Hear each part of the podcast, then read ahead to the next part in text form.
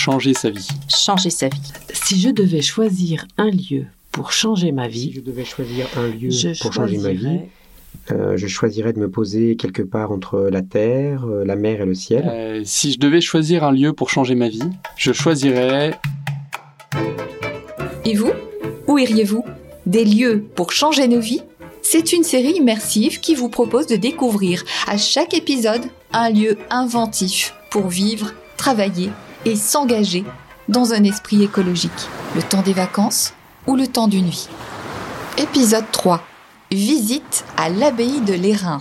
Elle se situe sur l'île Saint-Honorat, face à la baie de Cannes. Frère Marie nous accueille sur ce petit bout de terre façonné par la vie monastique depuis 16 siècles.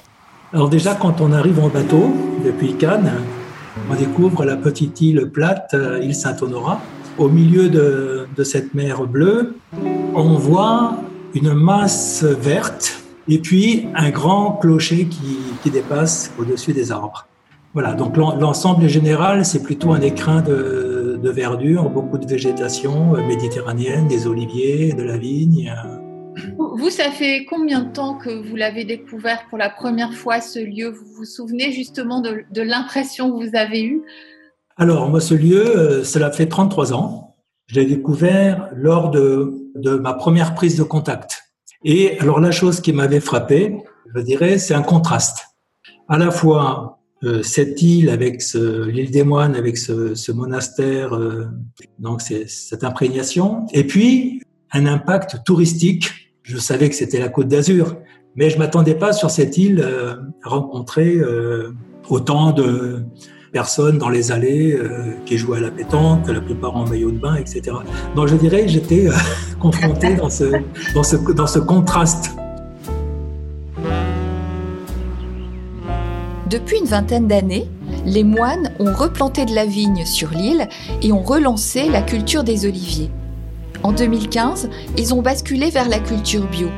La communauté transforme peu à peu ses modes de consommation. Potager en permaculture, choix des circuits courts pour l'alimentation, baisse de la consommation d'énergie, les chantiers sont lancés, dans l'esprit de Laudato Si. Mais disons que le- l'encyclique Laudato Si, bien sûr, nous l'avons euh, beaucoup euh, aussi lu, euh, partagé.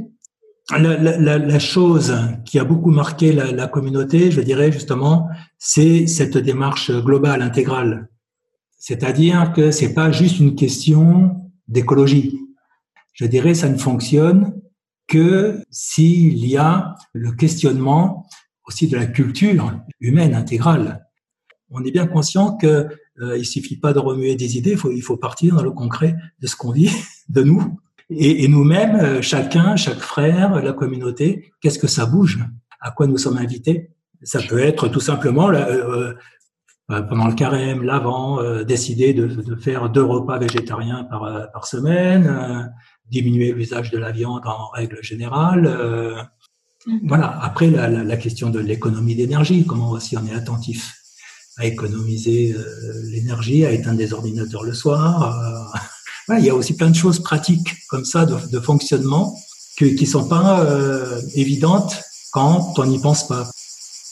L'île de Lérins est inscrite au programme international Les Petites Îles Durables.